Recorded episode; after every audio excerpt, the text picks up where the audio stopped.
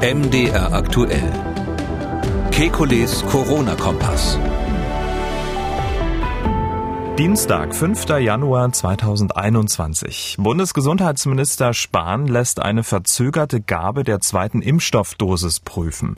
Unbedenkliche Lösung oder gefährlicher Verzug? Dann Lockdown verlängern. Wie lange und wie? Außerdem Besucheranstürme auf die Mittelgebirge. Wie groß ist die Ansteckungsgefahr? Und gäbe es keine Viruskrankheiten mehr, wenn sich der Mensch vegan ernähren würde? Wir wollen Orientierung geben. Mein Name ist Camillo Schumann. Ich bin Redakteur, Moderator bei MDR Aktuell, das Nachrichtenradio. Jeden Dienstag, Donnerstag und Samstag haben wir einen Blick auf die aktuellen Entwicklungen rund ums Coronavirus und wir beantworten Ihre Fragen. Das tun wir mit dem Virologen und Epidemiologen Professor Alexander Kekulé. Ich grüße Herr Kekulé. Hallo, Herr Schumann. Und an dieser Stelle wünsche ich Ihnen noch einen guten Start ins neue Jahr und vor allem Gesundheit.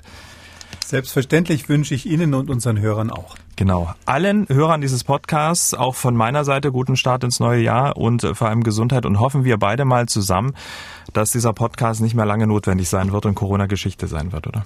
Ach, dann reden wir über was anderes. da haben wir so viele Themen angeschnitten, die wir nicht besprechen konnten bisher. Das stimmt. Normalerweise starten wir ja mit einem Blick auf die aktuellen Zahlen in den Podcast. Das wollen wir heute auch mal machen.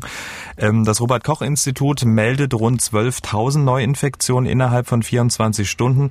Das sind gut 1000 weniger als vor einer Woche am Dienstag. Weist aber auch darauf hin, dass während der Weihnachtsfeiertage zum Jahreswechsel und an den umgebenden Tagen bei der Interpretation der Fallzahlen zu beachten ist, dass zum einen meist weniger Personen einen Arzt aufsuchen, dadurch weniger Proben genommen und weniger Laboruntersuchungen durchgeführt werden.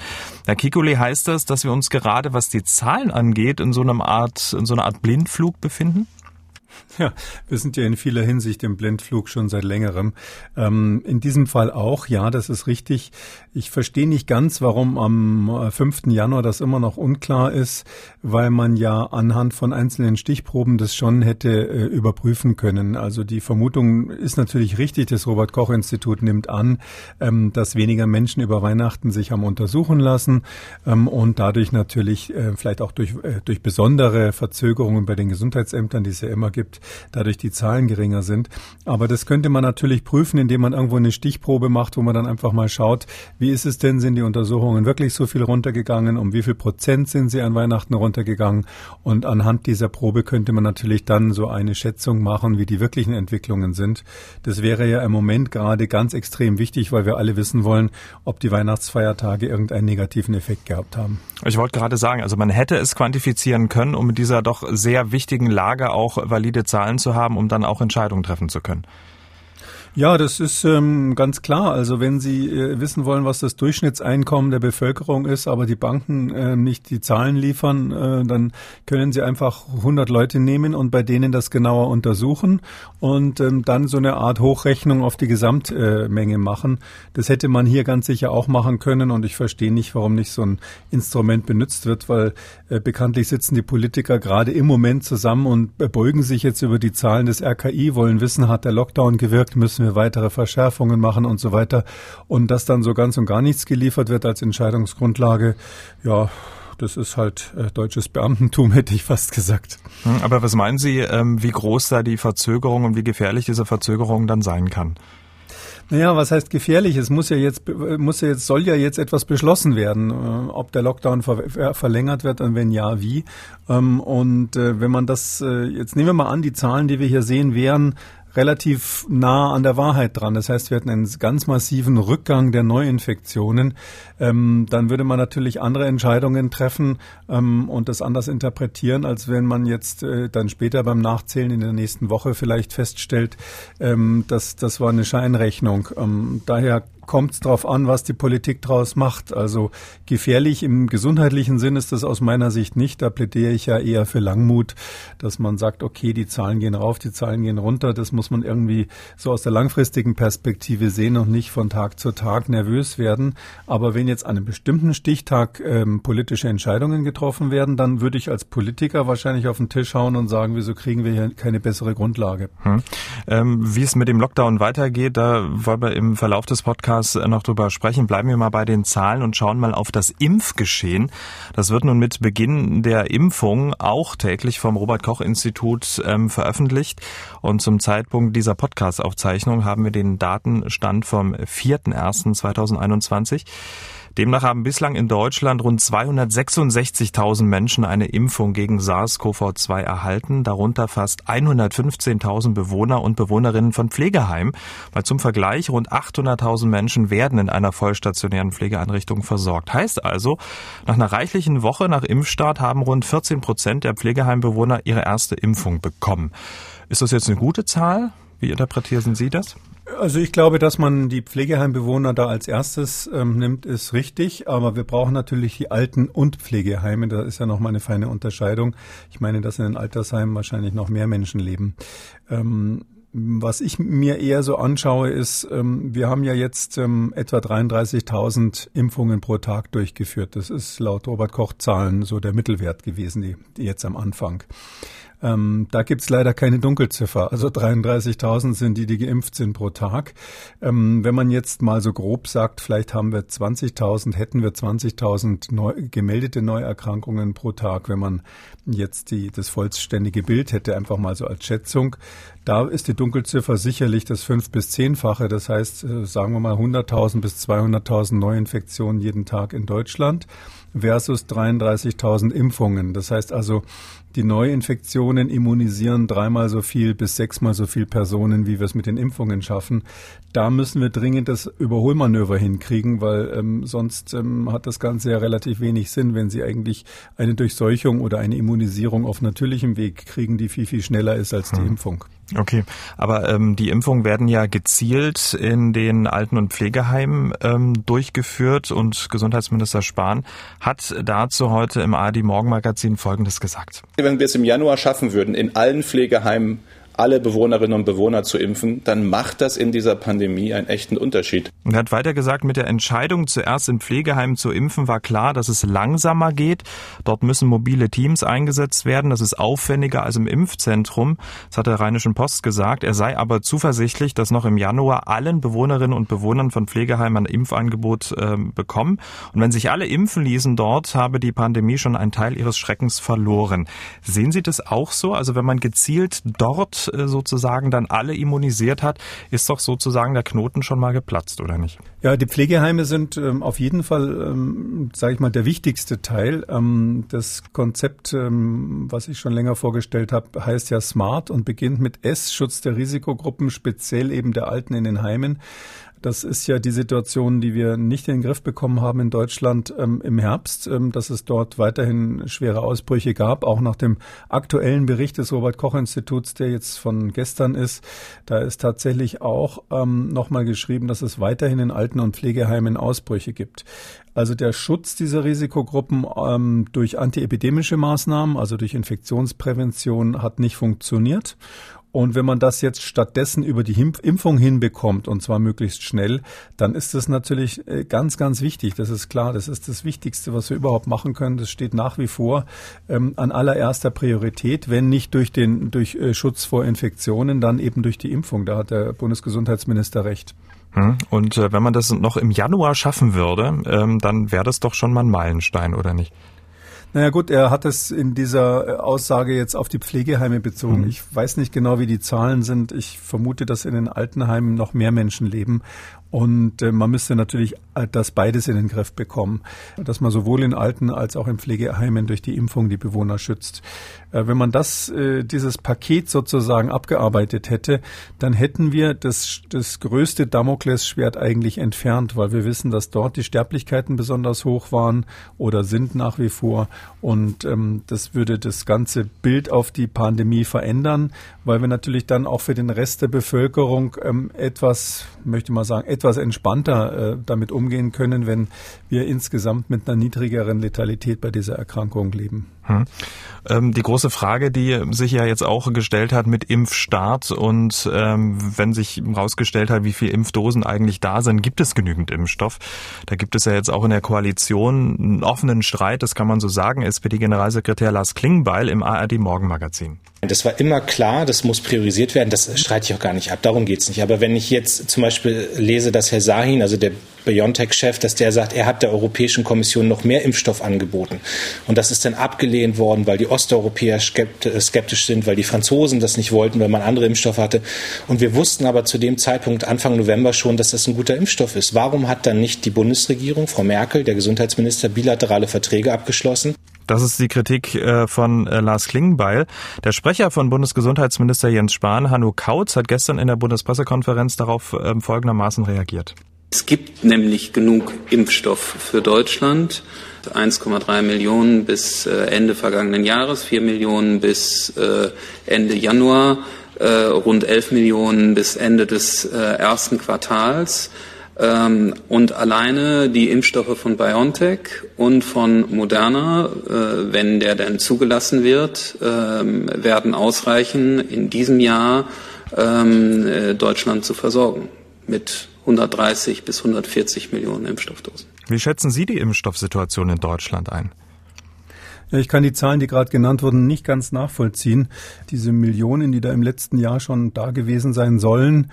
Wir haben ja gerade gehört, wie viele tatsächlich verimpft wurden. Das hieße ja, dass da irgendwo in den Kühlschränken oder in den Tiefkühlschränken einige Millionen Dosen rumliegen und die nicht verimpft wurden. Also davon habe ich jetzt nichts gehört. Da ich, ich ähm, höre eher im Gegenteil, dass man ähm, bundesweit etwa 400 Impfzentren hochgezogen hat. Äh, die sollen äh, Mitte Dezember aktiv gewesen sein und äh, die konnten aber nicht loslegen, weil keine Dosen da waren. Und weil dann offensichtlich später, wie der Gesundheitsminister das ja gerade erklärt hat, man auf die Idee kam, äh, doch lieber mit mobilen Teams zu arbeiten. Also ich glaube ähm, nicht, dass diese Dosen in dieser Millionenzahl tatsächlich letztes Jahr vorhanden waren. Und äh, mit Blick auf die Zukunft, ja, das sind sicher irgendwelche Verträge äh, oder Vorverträge, die da sind. Die Frage ist ja immer, wann ist die Ampulle sozusagen am Patienten?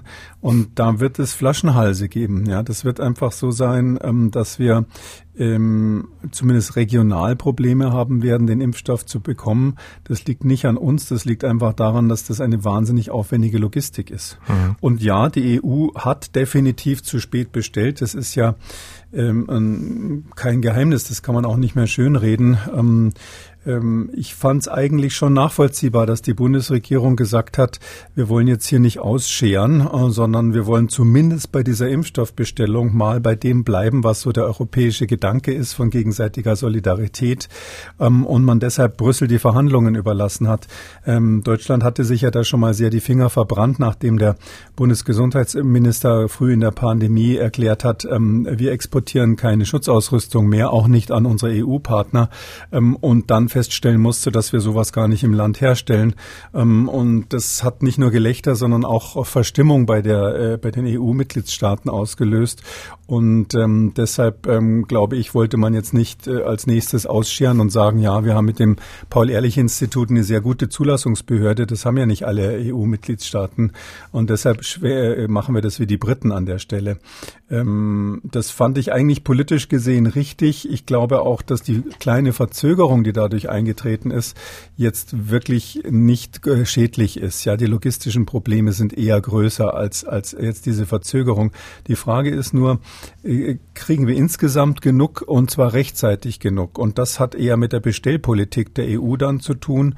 Da ging es ja um Haftungsfragen, wahrscheinlich auch um Geld, auch um nationale Fragen, aus welchen Ländern wird bestellt. Und es ist eben so, dass ähm, die EU einfach da bei den Verhandlungen, also die Europäische Kommission ganz konkret, am Ende dann immer die Bestätigung der Mitgliedstaaten braucht. Ähm, und diese Mechanismen sind aufwendig, das ist ganz klar. Und dass sich Biontech da ein bisschen gewundert hat, der Herr Schahin, der vorhin zitiert wurde, ähm, dass die, äh, äh, dass, dass Brüssel da so gemütlich verhandelt nach dem Motto, wir haben hier alles unter Kontrolle, irgendwo kommt der Impfstoff dann schon her, wenn ihr nicht liefert, wird jemand anders liefern. Hm. Es ist auch, wissen Sie, es ist so, äh, die mRNA-Impfstoffe waren ja das wissenschaftlich ähm, um, sage ich mal, sportlichste, sportlichste ähm, Thema. Also die Vektorimpfstoffe wie von AstraZeneca, die gibt's ja schon so ähnlich. Die wurden zumindest bei Ebola mal ausprobiert. Die anderen Impfstoffe, die klassischen Impfstoffe, über die haben wir oft gesprochen. Und die mRNA-Impfstoffe, die waren sozusagen der Prototyp des Prototypen. Und da, ähm, glaube ich, muss man auch die wissenschaftlichen Berater der Europäischen Union fragen. Es gibt ja ein sechsköpfiges EU-Berater, ich glaube sechsköpfiges EU-Beratergremium, wissenschaftliches Beratungsgremium. Da muss man die fragen, ähm, gab es da klare Vorschläge an die Kommission, diese mRNA-Impfstoffe auch zu bestellen? Oder habt ihr hier vielleicht die Chance dieser Impfstoffe verkannt? Weil das ist ja letztlich eine wissenschaftliche Entscheidung, ob man jetzt Unmengen von AstraZeneca bestellt, was offensichtlich passiert ist, oder von Sanofi ähm, aus, aus Frankreich bestellt. Ähm, das kann ja nicht nur politisch entschieden werden. Da muss ja gerade dieses, diese Beratungs, äh, dieses Beratungsgremium, was die Frau von der Leyen ja extra einberufen hat, das muss ja hier zur Stellung nehmen. Und ähm, ich kann da sagen, also die, die Leute, die ich etwas besser kenne, wenn einer von denen in diesem Gremium wär, wäre, hätten die natürlich gesagt, er müsste die mRNA-Impfstoffe im großen Stil einkaufen. Offensichtlich ist entweder dieser Ratschlag nicht erteilt worden, das wäre dann eine wissenschaftliche Fehleinschätzung, oder man hat dieses Gremium gar nicht gefragt. Das wäre dann echt ein Politikum. Hm, aber zum Zeitpunkt der Bestellung war ja auch ähm, noch nicht 100 Prozent klar, welcher Impfstoff es tatsächlich dann durchs Ziel schafft. Das war ja auch eine Wette auf die Zukunft. Zukunft und man wollte sich ja breit aufstellen. Ja, eben, aber da hat man eben zu wenig bei den mRNA-Impfstoffen bestellt und dafür mehr bei, bei den ähm, Vektorimpfstoffen. Und ähm, diese Entscheidung, äh, wenn, wenn Sie da so eine Wette abgeben, also ich vergleiche das mal mit dem Klassiker, den, wo, wo ich äh, früher ähm, mehr zu Hause war, wenn Sie, wenn Sie Investmentfirmen haben, die, die müssen ja sehr viel Geld verwalten und müssen das investieren, zum Beispiel in Aktien oder in, in Unternehmen und so weiter, in Start-ups. Die versuchen da auch zu streuen, weil sie wissen, der eine schafft's, der andere schafft's nicht.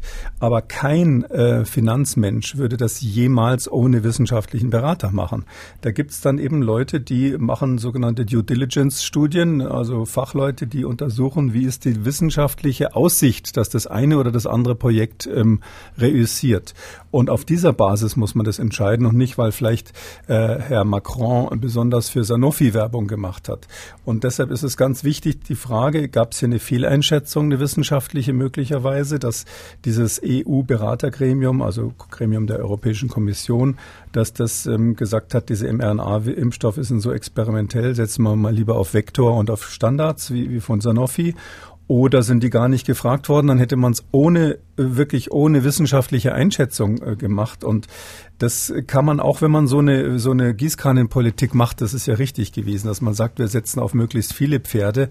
Ähm, es waren ja auch nur Vorverträge, da ist ja kein Geld geflossen durch die Vorverträge. Aber wenn man das macht, dann muss man das meines Erachtens auf einer wissenschaftlichen Basis machen. Und im Juli, um den Zeitraum geht's ja jetzt, äh, wo die USA gesagt haben, wir bestellen bei Moderna und bei BioNTech, da war den Insidern eigentlich schon klar, dass das Impfstoffe sind, die, wenn sie funktionieren, durch die Decke gehen. Und ähm, die USA haben ja deshalb auch in großen Stil zum Beispiel jetzt bei BioNTech bestellt. Hm. Das eine ist ja aufs richtige Pferd zu setzen, das andere ist ja auch die Lieferfähigkeit. Und äh, da stoßen diese Firmen ja dann auch ähm, schnell an ihre Grenzen und können ja auch nur ähm, gewisse Kapazitäten dann auch zur Verfügung stellen. Deswegen da auch bei BioNTech jetzt äh, mehrere Standorte, die jetzt neu dazukommen. Die ähm, Produktion soll verdoppelt werden. Also selbst wenn man bestellt, hätte, hätte man ja jetzt gar nicht mehr gehabt, oder? Ja, das stimmt, aber das ist ja der Blick in die nahe Zukunft. Es geht jetzt gar nicht so viel darum, was jetzt im Moment da ist. Ähm, da wurde sicherlich äh, vertragsgemäß ausgeliefert und die USA haben einfach früh sehr viel bestellt und deshalb haben die wesentlich mehr Impfstoff bekommen als die EU.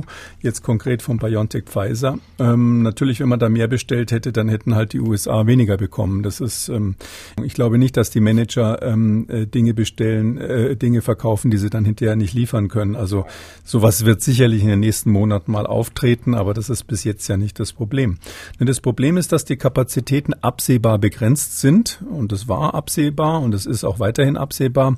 Und ähm, dann ist es einfach so, wer zuerst kommt, mal zuerst und wer, wer, wer unterschriebene Verträge für Lieferungen hat, der wird halt zuerst beliefert. Das mhm. ist in diesem Fall auch so. Mhm. Und gemessen an den Zahlen um die 130, 140 Millionen, die jetzt vom Sprecher des Bundesgesundheitsministeriums noch genannt wurden, um die mal äh, kurz zu nehmen, sollte das alles so äh, eintreten und Moderna dann auch liefern und zugelassen werden, ähm, dann wären diese 130, 140 Millionen Millionen in diesem Jahr doch völlig ausreichend. Äh, bei 80 Millionen Einwohnern, bei einer Impfbereitschaft von, naja, über den Daumen 50, 60 Prozent und nicht jeder geht dahin, äh, dann haut das doch hin, oder nicht?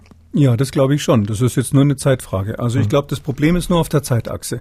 Also ähm, wie gesagt, wir müssen ein Überholmanöver ähm, gegenüber den natürlichen Infektionen schaffen und das ist einfach hat alles mit Zeit zu tun. Also mhm. ich äh, bleibe bei meiner Prognose. Ich versuche ja mal Optimist zu sein und ähm, meine Prognose ist tatsächlich, dass ich hoffe, dass am Ende der des Sommers, wenn also die kalte Jahreszeit jetzt in 2021 wieder kommt, wir keine ähm, relevante Covid Covid-Welle mehr haben werden. Sicher werden ein paar mehr Infektionen auftreten, aber es wird keine, hoffentlich keine Diskussion mehr über Lockdowns äh, geben.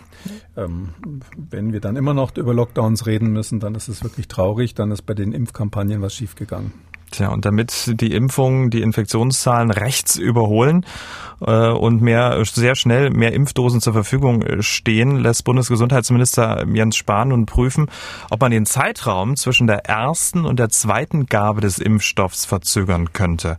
Maximal 42 Tage beträgt dieser Zeitraum. Macht man den Zeitraum größer, könnte man weitere Impfdosen produzieren und die treffen dann ein und könnten dann auch verteilt werden, so möglicherweise das Kalkül. Wäre denn so eine Verlängerung des Zeitraums zwischen beiden Impfungen eine unbedenkliche Lösung oder ein gefährlicher Verzug? Ja, das ist die eine Million Dollar Frage, die Sie da stellen. Also ähm, das ist ja so, dass in Großbritannien die die äh, die Regulationsbehörde dort, das ist dieses Medicine and Healthcare Products Regulatory Agency (MHRA), die hat ja tatsächlich das jetzt gerade aktuell empfohlen. Die hat also gesagt, äh, man darf bis zu zwölf Wochen, also drei Monate quasi warten mit der zweiten Dose Dosis.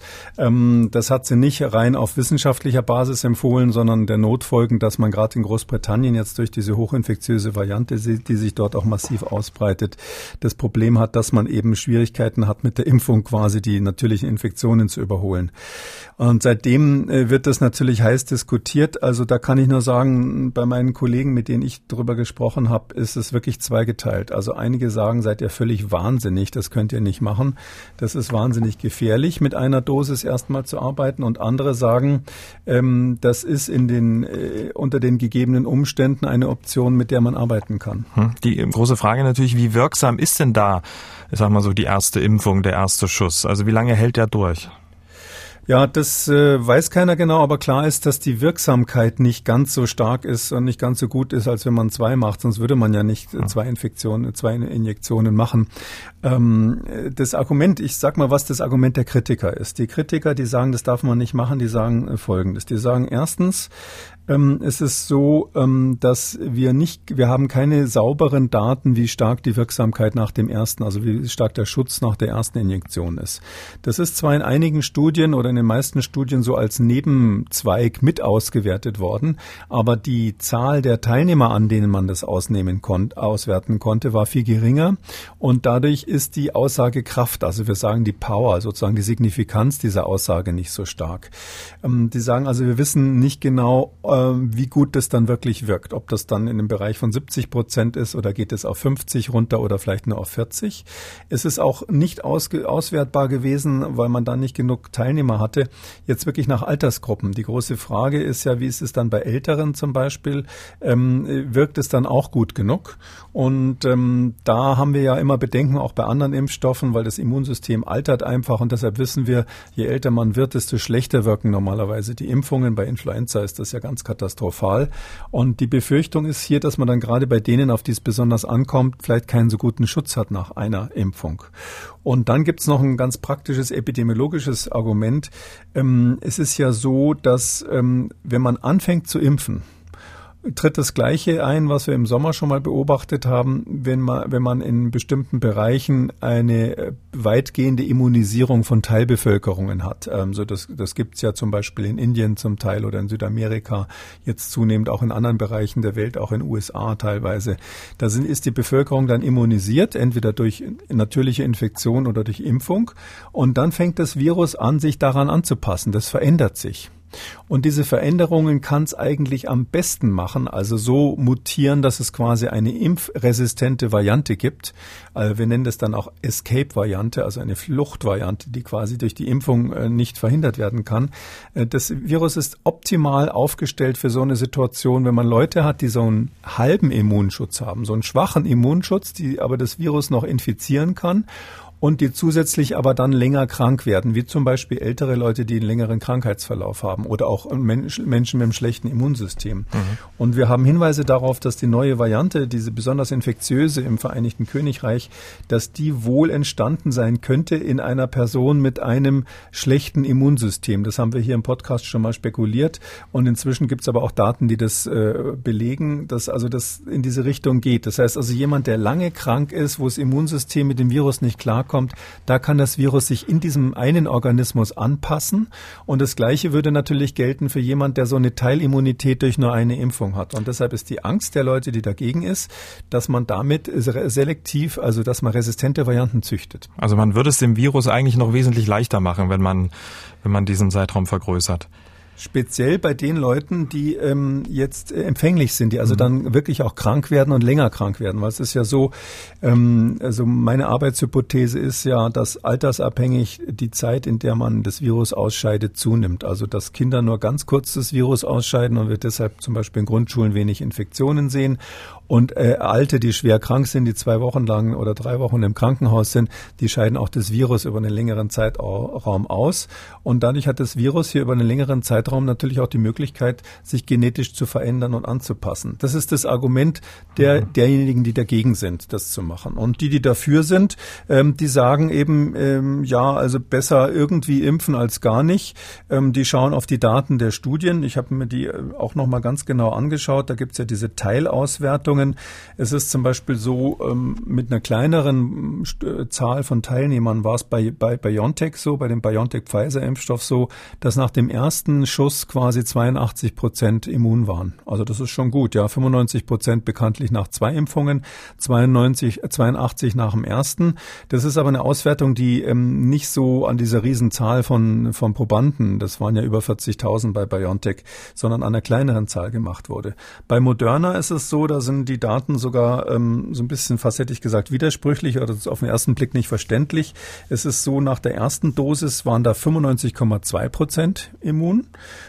ähm, 14 Tage nach der ersten Injektion. Und dann insgesamt nach der zweiten äh, Dosis, wenn man alle zusammen anschaut, waren es äh, 94,1, also bisschen weniger. Mhm. Das liegt aber daran, dass einfach das äh, bisschen andere, ähm, sage ich mal, äh, Zahlen von Patienten waren, die dann in den beiden Gruppen, also in der geimpften Gruppe und in der Kontrolle aufgetreten sind und ausgewertet wurden. Und dadurch kommt es zu solchen Schwankungen. Also man kann sein, sagen, bei Moderna ist es so, dass nach, nach der ersten Impfung eigentlich ähm, das so aussieht, als wäre das schon genauso gut gewesen wie nach der zweiten.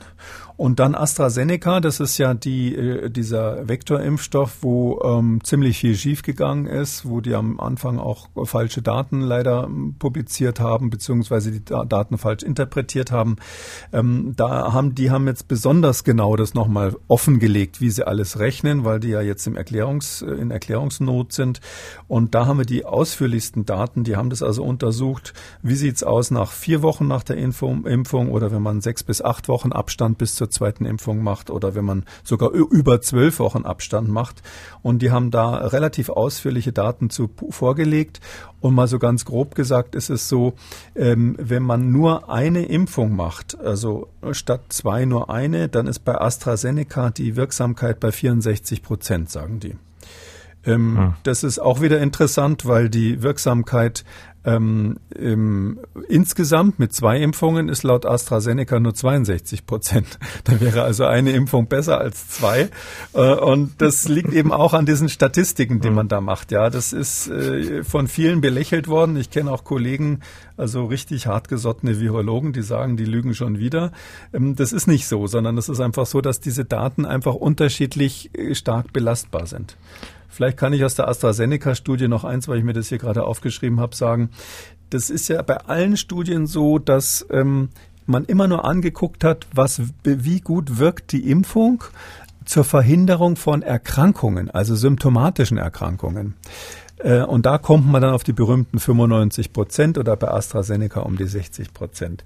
Wenn man das aber anschaut bezüglich der Verhinderung der Infektion, also nur guckt, ähm, sind die positiv in der PCR geworden, ja oder nein, gar nicht auf die Symptome guckt, dann ist die Impfwirksamkeit, also der, der Impfschutz bei dem AstraZeneca-Impfstoff plötzlich nur noch 46 Prozent.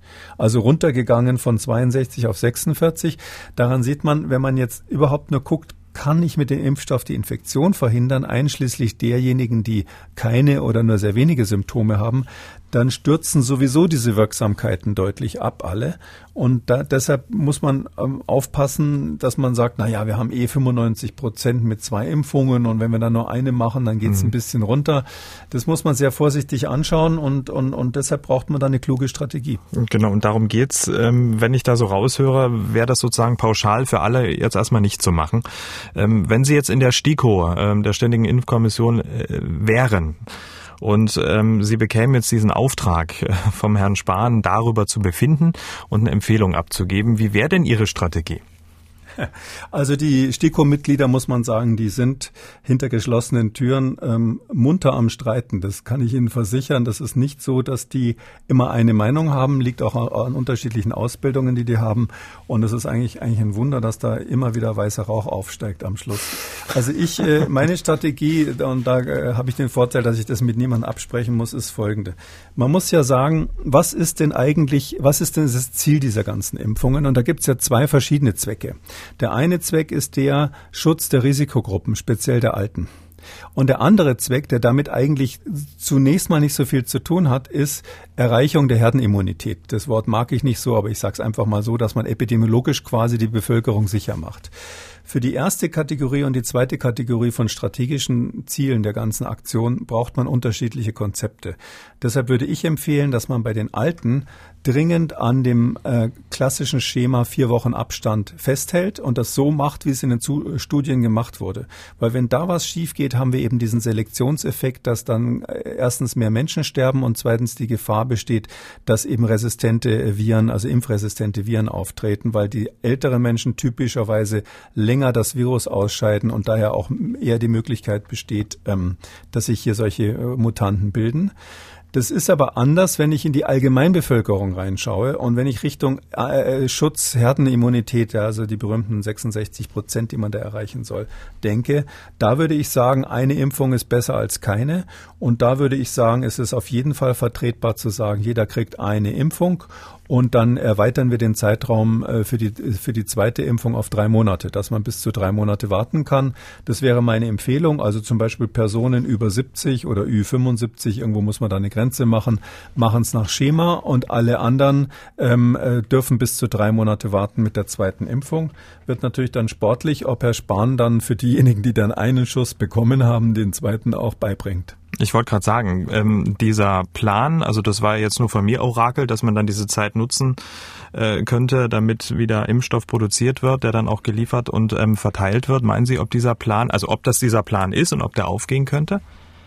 Das wird auch äh, überall diskutiert. In, den, in Großbritannien zum Beispiel wird jetzt gerade in genau dieser Kommission, die ich vorhin genannt habe, MHRA, ähm, in dieser Kommission ähm, ist es so, dass ähm, man jetzt sogar diskutiert, was ist denn dann, wenn, wenn die nicht liefern, wenn die Produktionsprobleme haben, äh, jemand hat die drei Monate rum, ähm, was machen wir denn dann? Kann man dann zum Beispiel über Kreuz nehmen? Also jemand, der äh, BioNTech-Impfstoff bekommen mhm. hat, darf der dann die zweite Dosis von Moderna kriegen oder vielleicht sogar von AstraZeneca.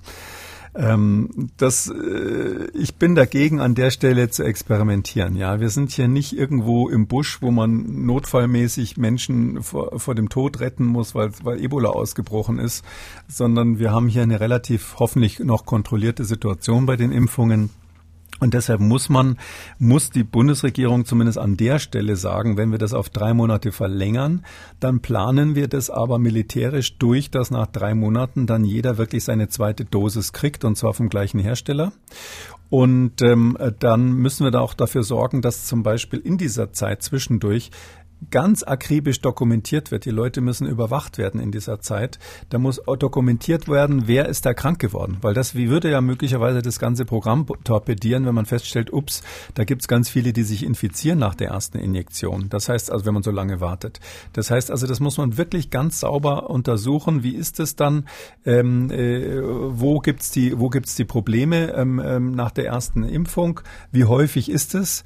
Ähm, und ähm, wenn man feststellt, das wird dann häufiger oder vielleicht sogar die Krankheitsverläufe werden länger. Es ist ja möglich, dass die Leute dann nicht so schwer krank sind, aber dafür länger das Virus ausscheiden, was auch wieder die Gefahr von Mutationen birgt. Wenn man sowas sieht, müsste man das abbrechen. Also da braucht mhm. man wirklich eine ganz gute Planung dafür, dass man die Leute, die, die man dann länger warten lässt, ähm, unter Kontrolle hat. Vielleicht ein letztes Wort dazu, ähm, damit man versteht, warum ich da so, ähm, sage ich mal, vorsichtig zur Vorsicht mahne. Ähm, bei den Studien, ähm, vor, bei den Zulassungsstudien, also konkret vom, vom Moderna habe ich jetzt gerade die Zahl nochmal gesehen. Da war es so, da hatte man eben elf Fälle in der Gruppe der äh, elf Infektionsfälle, die Covid bekommen haben, klinisch in der Gruppe der Geimpften. Ähm, Im Gegensatz zu ungefähr 185 Fälle bei den Ungeimpften und aus diesem Verhältnis hat man dann diese Wirksamkeit von 95 Prozent gerechnet.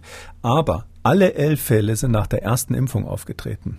Das heißt also, die, äh, der, der typische, sag ich mal, Impfversager würde man das nennen, ist ja. einer, äh, das Wort ist tatsächlich so üblich unter, äh, unter Immunologen, der typische Impfversager tritt eben genau nach der ersten Impfung aus. aus. Das haben diese Studien gezeigt. Und nicht nach der zweiten, wenn es dann sicher ist. Und ähm, wenn wir jetzt dann sehen, da sind so viele Impfversager, dass das gefährlich wird ähm, Richtung Mutanten, dann muss man unter Umständen diese Strategie wieder einfangen. Aber mit dieser Vorgabe, dass man das sehr genau beobachtet, würde ich sagen, Ü70 kriegen es nach Schema. Mhm. Und äh, wenn es nur um die epidemiologischen Herdenimmunität gibt, dann gibt man den Leuten einen Schuss und stellt aber wirklich sicher, dass sie innerhalb von drei Monaten den zweiten bekommen. Ja, wir sind gespannt, äh, wie sich die STIKO dann ähm, entscheiden wird und ähm, ob der Plan tatsächlich umgesetzt wird. Bisher ist es ja nur ein Auftrag, das Ganze mal zu prüfen, um dann die Zeit äh, zu überbrücken, um dann schnell mehr Impfstoff äh, zu bekommen. Wir sind wirklich äh, sehr, sehr gespannt und werden das hier im ähm, Podcast dann auch besprechen. Bisher ähm, wird ja der Impfstoff von BioNTech Pfizer verimpft und ähm, der die andere Firma Moderna, ähm, der Begriff ist ja auch schon gefallen, die Zulassung steht in der EU ja auch bald aus. Ähm, beide Firmen haben einen mRNA-Impfstoff auf den Markt gebracht. In Großbritannien haben wir nun die weltweit ersten Impfungen mit dem Mittel von AstraZeneca begonnen. Für die EU ist der Corona-Impfstoff aber noch nicht zugelassen. Jetzt die große Frage, es fiel ja schon so ein bisschen, wie unterscheidet sich der Impfstoff zu dem von BioNTech Pfizer? Auf jeden Fall schon mal im Preis, das kann man feststellen. Der AstraZeneca-Impfstoff, von dem ja auch nur eine Dosis äh, notwendig ist, soll nur rund 1,80 Euro kosten. Der von Moderna 18, der Impfstoff von BioNTech Pfizer rund 12 Euro. Und da muss man ja zwei Impfungen äh, bekommen, über die wir gerade gesprochen haben. Und der Preis erklärt dann auch die Zusammensetzung des Impfstoffs, oder? Ja, das hängt damit zusammen. Ja, das ist so, dass dieser äh, über mRNA-Impfstoffe haben wir gerade gesprochen. Dieser dieser AstraZeneca-Impfstoff ist ein sogenannter Vektorimpfstoff. Gleiches Prinzip gibt's äh, von einem der chinesischen Impfstoffe und vor allem der der russische Impfstoff ist auch ein Vektorimpfstoff. Ähm, bei AstraZeneca hat man speziell ähm, äh, ein Virus genommen, was Erkältungen bei Affen macht ein sogenanntes Adenovirus, was bei Affen vorkommt, Schimpansen speziell. Und dieses Adenovirus, in das hat man ein kleines Stück von dem SARS-CoV-2 eingebaut. Mm, und das führt eben dazu, dass äh, man quasi eine, äh, man, man kann diesen Impfstoff, diesen Adenovirus-Impfstoff in der Zellkultur vermehren. Das heißt, der vermehrt sich im Labor von selber und darum ist es billiger herzustellen, weil das Virus muss man nur füttern mit Zellen und dann vermehrt sich das. Dann kann man das aufarbeiten. Das Virus wird dann das ist genetisch so gebastelt, dass es sich nach der Injektion in den Menschen dann hinterher, wenn es als Impfstoff verwendet wird, übrigens nicht mehr vermehren kann. Das ist ein Adenovirus, was nur in der Zellkultur sich vermehren kann und da ist ein bestimmter genetischer Schalter eingebaut worden, dass das quasi im Menschen nach der Impfung dann nicht zu einer Vermehrung dieses Adenovirus kommt.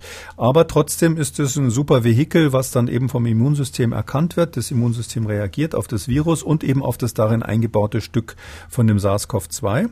Und ähm, dadurch kommt es zu einer Immunisierung, die eben offensichtlich nicht so gut wie bei den mRNA-Impfstoffen ist. Das kann viele Gründe haben. Die Vektorimpfstoffe haben vor allem das Problem, dass das Antikörper gegen den, das Vektorvirus, also gegen dieses Affenadenovirus in dem Fall ein Problem machen können, vor allem wenn man die zweite Impfung dann macht. Mhm. Und ähm, ja, und das ist, ist der Grund, warum das, sage ich mal, biologisch ein anderes Prinzip ist und auch preiswerter ist ein bisschen schwieriger zu beurteilen. Also jetzt, wo die RNA-Impfstoffe ähm, funktionieren, ganz offensichtlich und nach den Studien, die wir haben mit ziemlich vielen Teilnehmern, wesentlich mehr Teilnehmer übrigens als bei der bei der AstraZeneca-Studie, ähm, da kann man sagen, die mRNA-Impfstoffe sehen im Moment wirklich sicher aus für den Zeitraum, den wir angeschaut haben. Und die, die Datenlage dafür ist bei dem AstraZeneca-Impfstoff bisher noch nicht so hart. Also das war sehr sportlich, dass das äh, dass in Großbritannien, ähm, der natürlich dann auch lokal dort entwickelte, das ist ja der Oxford AstraZeneca-Impfstoff, dass dieser Impfstoff in Großbritannien jetzt gleich eine Notfallzulassung bekommen hat. Die Datenlage ist ein bisschen schwach, zumal ja ähm, vor Weihnachten AstraZeneca ähm, einige Daten bekannt gegeben haben, die nicht ganz gestimmt haben so. Dann mhm. haben sie gesagt, sie wollen weitere Untersuchungen machen. Und die, als Ergebnis dieser weiteren Auswertung hat eben diese MHRA da gesagt, ähm, bei denen sei sogar nach einer Dosis ähm, schon 73 Prozent Wirksamkeit des Impfstoffs, im Gegensatz zu 62 Prozent nach zwei Dosen. Sie merken schon, da sind ein paar offensichtliche Widersprüche und jetzt verlangen natürlich meine Kollegen und ich eigentlich auch, die Daten mal zu sehen. Das ist irgendwie so ein bisschen Methode China oder Methode Moskau oder so. Man verlautbart irgendwelche Ergebnisse und ähm, hat aber liefert die Daten dazu nicht. Ja, das ist so ein bisschen komisch. Also wir kennen das von Sinopharm, diese chinesische Firma, die hat ja ähm, zunächst mal gesagt, da gab es vor einigen Wochen die Ergebnisse aus den Vereinigten Arabischen Emiraten. Da haben sie gesagt, unser Impfstoff hat 86 Prozent Wirksamkeit. Und jetzt vor ein paar Tagen kam raus, dass die Chinesen sagen, es sind nur 79 Prozent. Also genau der gleiche Impfstoff, wird aber nicht erklärt, warum die da, da, diese Wirksamkeitsdaten so auseinandergehen. Und in diese in, in dieser Kategorie spielt im Moment AstraZeneca auch. Und Deshalb bin ich da eigentlich der Meinung, man muss wirklich Daten nachfordern und sich das ganz genau ansehen. Und ich hoffe, dass die Europäische Arzneimittelbehörde bei diesem AstraZeneca-Oxford-Impfstoff ganz genau hinschaut, bevor sie den zulässt. Hm, wenn schon Experten, Wissenschaftler noch äh, viele Fragezeichen haben, wie soll es erst unseren Hörern gehen? Oliver aus Bayern hat geschrieben, hallo Herr Kekuli, wenn die breite Bevölkerung voraussichtlich im zweiten Quartal geimpft werden soll, haben wir mindestens drei in Europa zugelassen und verfügbare Impfstoffe, BioNTech Pfizer, Moderna und AstraZeneca. Ähm, wenn Sie wählen könnten, welchen würden Sie persönlich bevorzugen? Für mich als Laie ist es schwer, nennenswerte Unterschiede herauszufinden. Viele Grüße. Ah, das ist schwierig zu sagen. Ich würde, äh, wenn ich mich impfen, wenn ich mich impfen lassen darf, ja, das ist ja sinnvoll, sich zu impfen, wenn ich drankomme irgendwann mal, würde ich ähm, tatsächlich gucken, wie ist die Datenlage zu diesem Zeitpunkt. Weil ähm, wir beobachten ja jetzt den BioNTech und den Moderna-Impfstoff in einer Postzulassungs-, Post-Marketing-Studie nennt man das dann oder, oder auch Vigilanzstudie. Ähm, den beobachten wir sozusagen ähm, auf der Straße, wie er tatsächlich funktioniert. Vor allem sind natürlich da jetzt interessante Nebenwirkungen. Dass der wirksam ist, das ist ziemlich klar. Ähm, übrigens auch höchstwahrscheinlich gegen diese neue äh, Variante aus England, diese, diese hochinfektiöse, höher infektiöse Variante. Es sieht so aus, ähm, dass auch dagegen äh, der BioNTech-Impfstoff auf jeden Fall funktioniert. Ähm, so, und jetzt äh, hat man ja Millionen von Menschen, die in der nächsten Zeit geimpft werden und die Daten, äh, die Nebenwirkungen werden ja kontinuierlich gemeldet. Und wenn dabei jetzt nicht irgendetwas Katastrophales passiert, dann schätze ich mal, dass ich Anfang äh, äh, April, äh, das war jetzt die Frage des Hörers, in der Lage wäre, dass ich einige Millionen Daten habe von Leuten, die mit den RNA-Impfstoffen geimpft wurden und bis dahin wesentlich weniger wahrscheinlich mit dem AstraZeneca, außer es wird irgendwo in Indien die große Impfung begonnen. Aber äh, Großbritannien alleine wird jetzt nicht äh, so wahnsinnig viele Impfdaten herbringen. Und ähm, dann ist klar, wenn die Daten sehr stark sind für die mRNA-Impfstoffe, aber noch fraglich für, die, für den Vektorimpfstoff, dann würde ich äh, den mRNA-Impfstoff bevorzugen. Mhm. Ähm, wenn Sie mich vor drei Monaten gefragt hätten, übrigens, ähm, ich weiß nicht, ob ich das schon mal gesagt hätte, aber ganz offen, da hätte ich gesagt, ich nehme den chinesischen Impfstoff, ja, den von Sinovac. Das ist einer, wo einfach ganz klassisch das SARS-CoV-2-Virus äh, platt gemacht wurde. Das wird inaktiviert, wie wir sagen. Töten darf man ja beim Virus nicht sagen, weil das nicht lebt. Das wird inaktiviert mit Methoden, die es irgendwie schon seit 100 Jahren gibt. Und ähm, das hätte ich, glaube ich, als erstes genommen, weil ich da äh, gesagt hätte, na, weiß nicht genau, ob es hilft, aber es hat zumindest wahrscheinlich keine Nebenwirkungen, wenn ich mir das geben lasse. Und ähm, jetzt ist meine persönliche äh, Favoritenposition so ein bisschen umgeschwenkt auf die RNA-Impfstoffe, weil da einfach die Daten doch sehr überzeugend sind. Ja, und dann schauen wir einfach mal, wie die Datenlage ist. Und hier im Podcast, lieber Oliver aus Bayern, haben wir immer regelmäßig einen Blick auf die neuesten Entwicklungen ähm, der Impfstoffe und dann können wir vielleicht auch einen Hinweis geben. Wir befinden uns ja im harten Lockdown, Herr Kekulé, und die große Frage, wie lange soll er gehen, wie soll er weitergeführt werden? Heute berät ja wieder die Kanzlerin mit den Länderchefs in einer Videoschalte und zum Zeitpunkt unserer Aufzeichnung tun sie das noch. Wir können also über konkrete Beschlüsse noch nicht reden. Was sich aber vor dieser Videoschalte angedeutet hat, dass der harte Lockdown bis mindestens Ende des Monats verlängert werden soll. Hm, gute Idee? Das ist eben schwierig, weil die Daten vom RKI, mhm. das ist Kaffeesatzlesen. Ja, da, da, ganz ehrlich gesagt, da wüsste ich, jetzt haben Sie mich gefragt, was ich quasi äh, in der Impfkommission empfehlen würde, da wüsste ich echt nicht, was ich sagen soll. Weil, weil wenn mir keiner Daten auf den Tisch legt, was wollen Sie dann entscheiden? Gerade als Politiker, da sind Sie auf sowas angewiesen. Politiker sind es gewohnt, dass sie mit äh, 50 Prozent der Informationen eine hundertprozentige Entscheidung treffen und dann auch hinterher begründen und auch erklären, warum es nur so sein musste. Das ist, das ist der Auftrag des Politikers. Die können nicht warten, bis alle Daten auf dem Tisch liegen. Aber wenn es jetzt so, so mau ist wie im Moment, also es ist ja so, die, die Infektionszahlen gehen deutlich runter. Äh, dass die Sterblichkeit so hoch ist, das hört man in den Medien oft. Ja, es sterben noch so viele Leute, deshalb müssen wir den Lockdown ver verlängern. Das ist natürlich zu kurz gedacht, weil, weil die Sterblichkeit schleppt sich ja den Infektionen nach um zwei bis drei, manchmal eher sogar vier Wochen. Das heißt also, ähm, das ist, ist eine deutliche Verzögerung und das kann deshalb sozusagen nicht unser Gradmesser für die aktuellen Maßnahmen sein. Und ähm, auch die äh, sogenannten Neuinfektionen sind ja eigentlich Infektionen, Infektionen, die vor zwei Wochen stattgefunden haben. Das Nowcasting, also diese mathematische Methode, mit der das Robert-Koch-Institut versucht, so ein Bild vom Jetzt abzugeben, hat sich in den letzten Wochen gerade vor Weihnachten als schwach erwiesen. Da hat das Nowcasting nicht so richtig funktioniert. Das liegt auch daran, dass das äh, umso schwächer ist, je weniger die Werte schwanken. Und im Moment liegt es ja ständig bei R gleich eins. Also können Sie mit den Zahlen eigentlich nichts anfangen. Und wenn Sie keine Zahlen haben, dann brauchen Sie ähm, Modelle. Dann brauchen Sie Arbeitsmodelle. Ich sage immer Arbeitshypothesen. Und meine Arbeitshypothese ist bekanntlich, dass ich sage, wir haben deshalb ähm, so Schwierigkeiten, die Zahlen runterzukriegen aus zwei Gründen. Nummer eins, Infektionen im Haushalt. Das habe ich so als Lateraleffekt ähm, mal, mal bezeichnet, dass man also im gleichen Haushalt dann einer nach dem anderen sich durchinfiziert. Das würde auch dieses R gleich eins erklären, dass also statistisch immer einer einen weiteren äh, innerhalb seiner Ansteckungsfähigkeit angesteckt hat und ähm, nicht so die Riesenausbrüche, wie das zum Teil früher war. Und der zweite Effekt, den wir haben, ist eben, dass ein Teil der Bevölkerung einfach die Nase voll hat. Die machen da nicht mehr mit. Äh, und da lebt Berlin in so einer Bubble irgendwie. Ähm, sollen wir da den Lockdown verschärfen oder da noch was verbieten oder das noch anders vorschreiben? Das ist ein Teil der Bevölkerung komplett wurscht in, inzwischen. Und ähm, diese und, und dort gibt es natürlich dann kontinuierlich Infektionen. Und das ist das sind nicht nur irgendwelche renitenten Corona-Leugner, sondern das sind ganz normale normale Menschen, die irgendwo auf dem Land im Dorf leben. Die Hälfte des Dorfes ist schon krank gewesen. Äh, ein Opa ist gestorben. Das finden alle ganz fürchterlich, aber da, das nehmen sie nicht zum Anlass, jetzt sich alle einsperren zu lassen. Und dieses, dieses Grundgefühl, ich glaube, das ist bei vielen Leuten da. Man traut sich nicht mehr, das zu äußern. Ähm, und, und, und das, das halte ich für, eine, für einen gefährlichen Spaltpilz auch. Ähm, und, und das ist, ist ein Grund, warum wir weiterhin solche Infektionszahlen haben. Und dann natürlich die Ausbrüche in den Alten- und Pflegeheimen, die man ja nach wie vor nicht in Griff hat, sondern jetzt äh, offensichtlich das mit dem Impfstoff versuchen will. Mhm. Was, was soll da ein neuer Lockdown? Welche Maßnahme soll man da empfehlen? Ja, ähm, Da fällt mir nichts ein, was irgendwo jetzt äh, Aussicht auf Wirksamkeit hat, weil Sie können in der Wohnung nichts machen. Sie können, weil wir ja keine Ausweichmöglichkeiten haben, Stichwort Fieberkliniken gibt's ja nicht.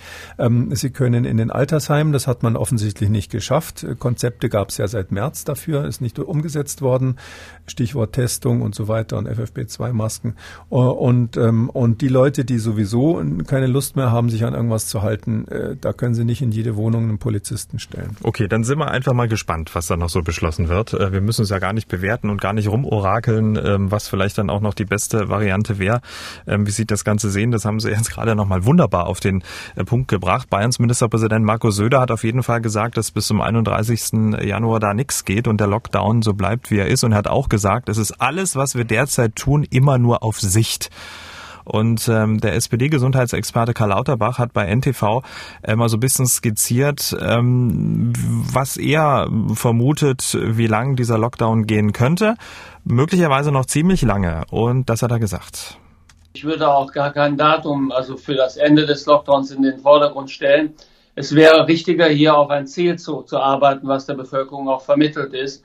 Und zwar, dass eine bestimmte Inzidenz erreicht ist. Also wenn die Inzidenz aus meiner Sicht wäre die beste Inzidenz, die wir jetzt äh, so erreichen könnten, 25 pro 100.000 pro Woche. Wenn diese Zielinzidenz erreicht ist, die ist etwas niedriger als die 50, die wir vorhatten. Aber wir müssen vorsichtig sein, dass wir nicht zu früh aus dem Lockdown rausgehen und dann wieder neu anfangen müssen.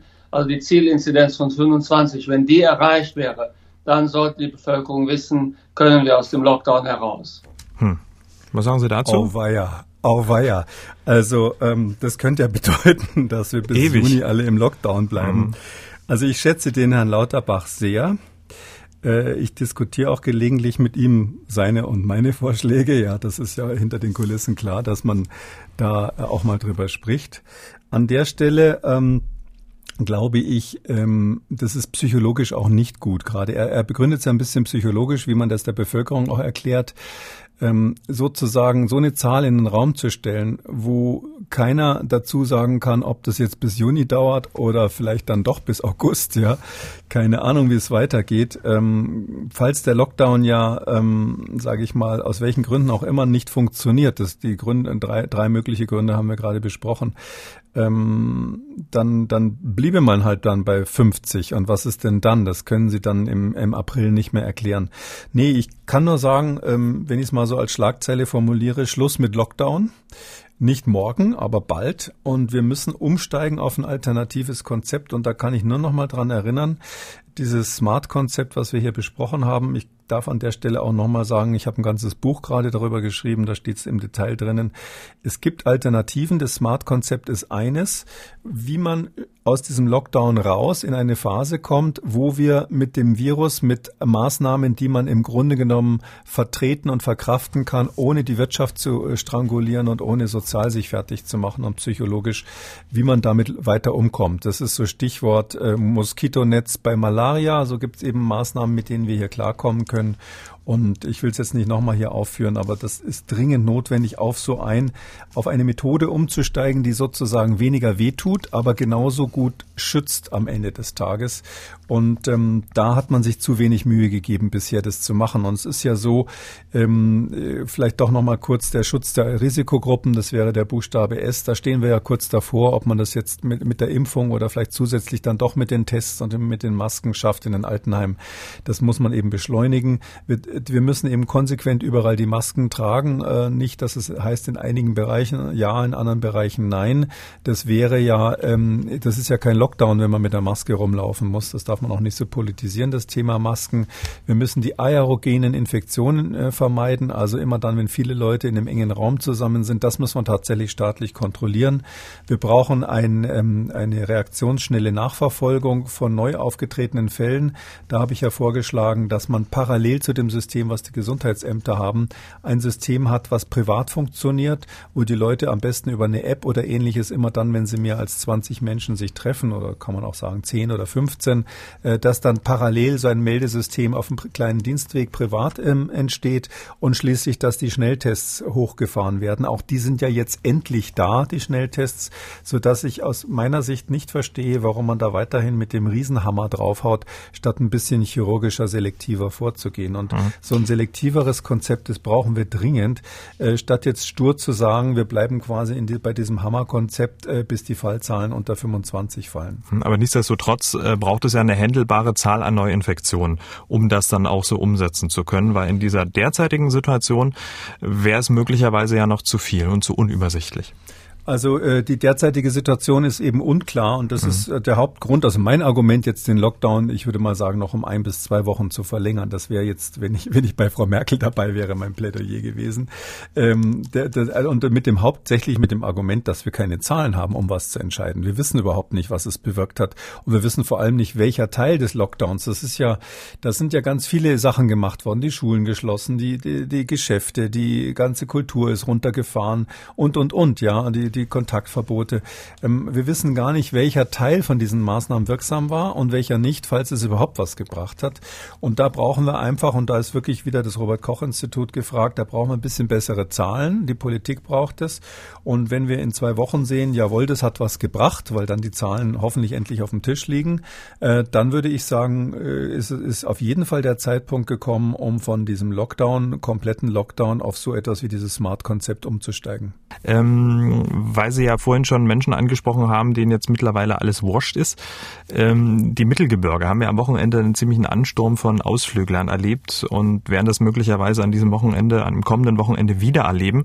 Harz, ähm, Winterberg, im Sauerland, Großer Feldberg, Bayerische Alpen.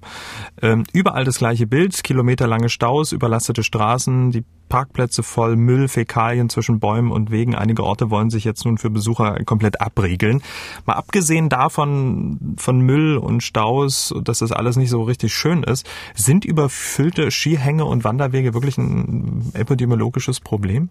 Nee, also wenn die Leute sich da halbwegs vernünftig verhalten, aus meiner Sicht nicht. Also das ist ja auch wieder das Stichwort Arbeitshypothese. Ich gehe einfach seit Anfang dieser, also seit äh, Januar diesen Jahres, äh, letzten Jahres, gehe ich davon aus, äh, dass wir, ähm, dass aerogene Übertragungen im Freien, wenn überhaupt, dann ganz minimal stattfinden. Also da müssen zwei Menschen wirklich nahe Gesicht zu Gesicht stehen. Und mit dieser Grundhypothese, die bis jetzt nicht widerlegt wurde durch irgendwelche Daten, ist es so, dass man sagen kann, nein, wenn, wenn Leute beim Schlittenfahren sind im Freien und natürlich äh, zusammenbleiben in den Gruppierungen, in denen sie auch im Haushalt sind, dann ist das überhaupt keine Gefahr. Und deshalb täuschen auch diese Bilder, die dann immer so zitiert werden in den Nachrichten, sagen immer, schaut mal her, dieser wahnsinnige Stau auf der, auf der Straße, die vielen Autos hintereinander, fürchterlich, die Leute halten sich nicht an die Auflagen oder ähnliches. Da infiziert sich ja natürlich ganz offensichtlich niemanden, wenn es von Auto zu Auto geht. Und, ähm, und das Gleiche gilt natürlich auch, wenn da jeder äh, seinen Rodelhang runterfährt äh, und ein bisschen Abstand von dem anderen hält. Also mit zwei Meter Abstand im Freien ist man da im grünen Bereich und ich glaube, so voll kann es gar nicht werden im Harz oder, oder sonst wo auf ja, doch, den Bergen. Doch, das ist ja das Verrückte. An manchen Stellen war es halt wirklich sehr, sehr ähm, voll und die Menschen standen dicht an dicht. Also ja, das sollte man hm. vermeiden. Also mit hm. Fremden jetzt sozusagen ähm, äh, vor allem über längere als, als ein paar Sekunden so Schulter an Schulter zu stehen, das, das würde ich jetzt schon versuchen zu vermeiden. Ähm, äh, da muss man halt unter Umständen dann auf dem einen Rodelhang, wo es vielleicht so ist, dass sich das total knubbelt, muss man dann, dann eine Höchstzahl von Besuchern ähm, ähm, festlegen oder ähnliches. Die, die Diskussion hatten wir schon bei Weihnachtsmärkten. Da ist eigentlich genau das Gleiche. Äh, ein, ein nicht überfüllter Weihnachtsmarkt ist überhaupt kein Problem im Freien. Wenn es natürlich dann so voll wird, dass die Leute sich drängeln und schubsen, und dann keinen Abstand mehr halten können, weil es einfach zu eng ist, dann geht's nicht mehr. Jetzt habe ich vielleicht eine falsche Vorstellung davon, wie es auf den deutschen Mittelgebirgen so aussieht. Ähm, äh, also ähm, äh, je nachdem, wie groß die Berge sind, gibt's dann normalerweise schon die Möglichkeit, auch wenn ziemlich viele Leute da sind, dass man halb, halbwegs vernünftig Abstand hält. Das muss sozusagen das Kriterium sein. Ähm, solange die in der Lage sind, sage ich mal, im Freien diese berühmten eineinhalb Meter einzuhalten, ähm, dann ist es meines Erachtens in Ordnung. Ähm, ich Ich persönlich würde da nicht hinfahren aus den Gründen, die Sie nicht besprechen wollten, nämlich wegen den Fäkalien, wegen dem Müll, weil ich nicht wüsste, wo ich meine Kinder auf die Toilette bringen soll, wenn es dann kalt ist, ich, weil ich nicht wüsste, wo ich reingehen soll, um mich aufzuwärmen. Setzen die sich dann ins Auto und lassen alle den Motor laufen, was übrigens verboten ist, ähm, und, und, und wegen des Staus auf der Autobahn. Das wären für mich persönlich die Gründe, es nicht zu machen und mein Appell, es nicht zu machen, würde in diese Richtung gehen. Ähm, aber äh, wegen Ansteckungsgefahr im Freien, äh, das muss man doch hinkriegen, dass man von anderen Leuten ein bisschen Abstand hält. Das, das, das ist doch heutzutage nach fast einem Jahr Pandemie ist es doch irgendwie äh, schon, muss doch schon Routine sein. Gut, wir wollten es auch nochmal theoretisch besprechen, weil die Bilder ja nun wirklich äh, die Schlagzeilen bestimmt haben und sich viele fragen, ja mein Gott, wenn ich da draußen ein bisschen, ein bisschen Skifahrer, kann doch nicht so schlimm sein. Und äh, wir haben es hier im Podcast gesprochen. Wir kommen damit zu den Hörerfragen. Herr Kekulé, wir hatten in der Weihnachtsausgabe vom 22. Dezember ja darüber gesprochen, ähm, was es bei uns Heiligabend zum Essen gibt. Ähm, was gab's bei Ihnen eigentlich? Da haben Sie sich ja noch ein bisschen bedeckt gehalten damals. Hatte ich das? Ja. Nee, wir haben tatsächlich eine Weihnachtsgans gemacht, mhm. aber, aber in diesem Fall nur zu viert gegessen. Das ist, äh, war ziemlich viel, da war ziemlich viel dran an dem Viech.